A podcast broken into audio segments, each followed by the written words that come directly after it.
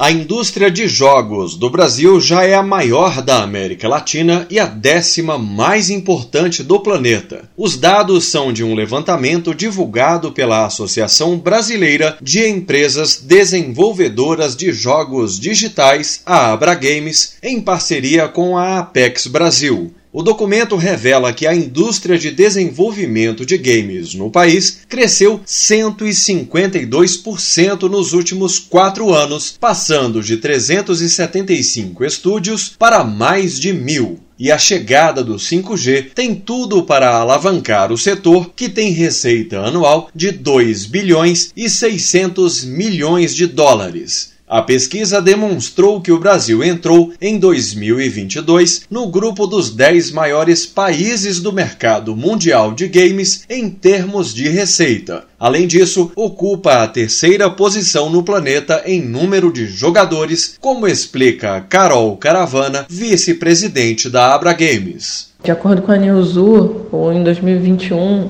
o mercado brasileiro estava é, em 2,3 bilhões de dólares. E para esse ano eles estão colocando como 2,6. E isso coloca a gente como décimo no mundo, né? Décimo colocado em, em revenue, né? Só que em, em base de jogadores a gente estaria em terceiro, com mais de 100 milhões de jogadores.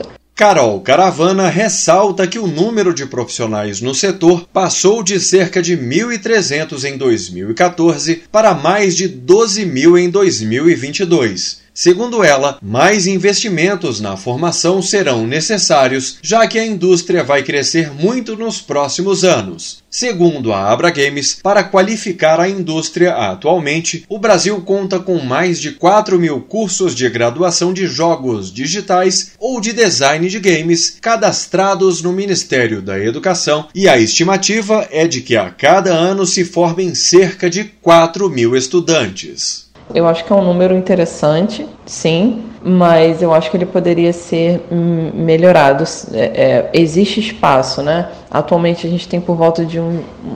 tem mais de 12 mil pessoas contratadas na, na, na indústria, mas é, existe muita possibilidade das empresas que já existem crescerem e novas empresas se formarem. Então, eu acho que a gente precisa investir um pouco melhor nessa parte, é, não só de quantidade de, de pessoas entrantes, como na qualidade das pessoas, é, é, desses profissionais que estão que entrando. Atualmente, o mercado ainda está concentrado nas regiões Sudeste e Sul, mas o panorama está mudando. E como o 5G deve estar em todos os municípios até 2029, a tendência é de uma descentralização do setor. Além de revolucionar a vida dos usuários de games, o 5G chega para facilitar a vida dos profissionais dessa indústria, que vão poder atuar de qualquer qualquer lugar do Brasil em pé de igualdade com outros países onde a internet de quinta geração já está estabelecida.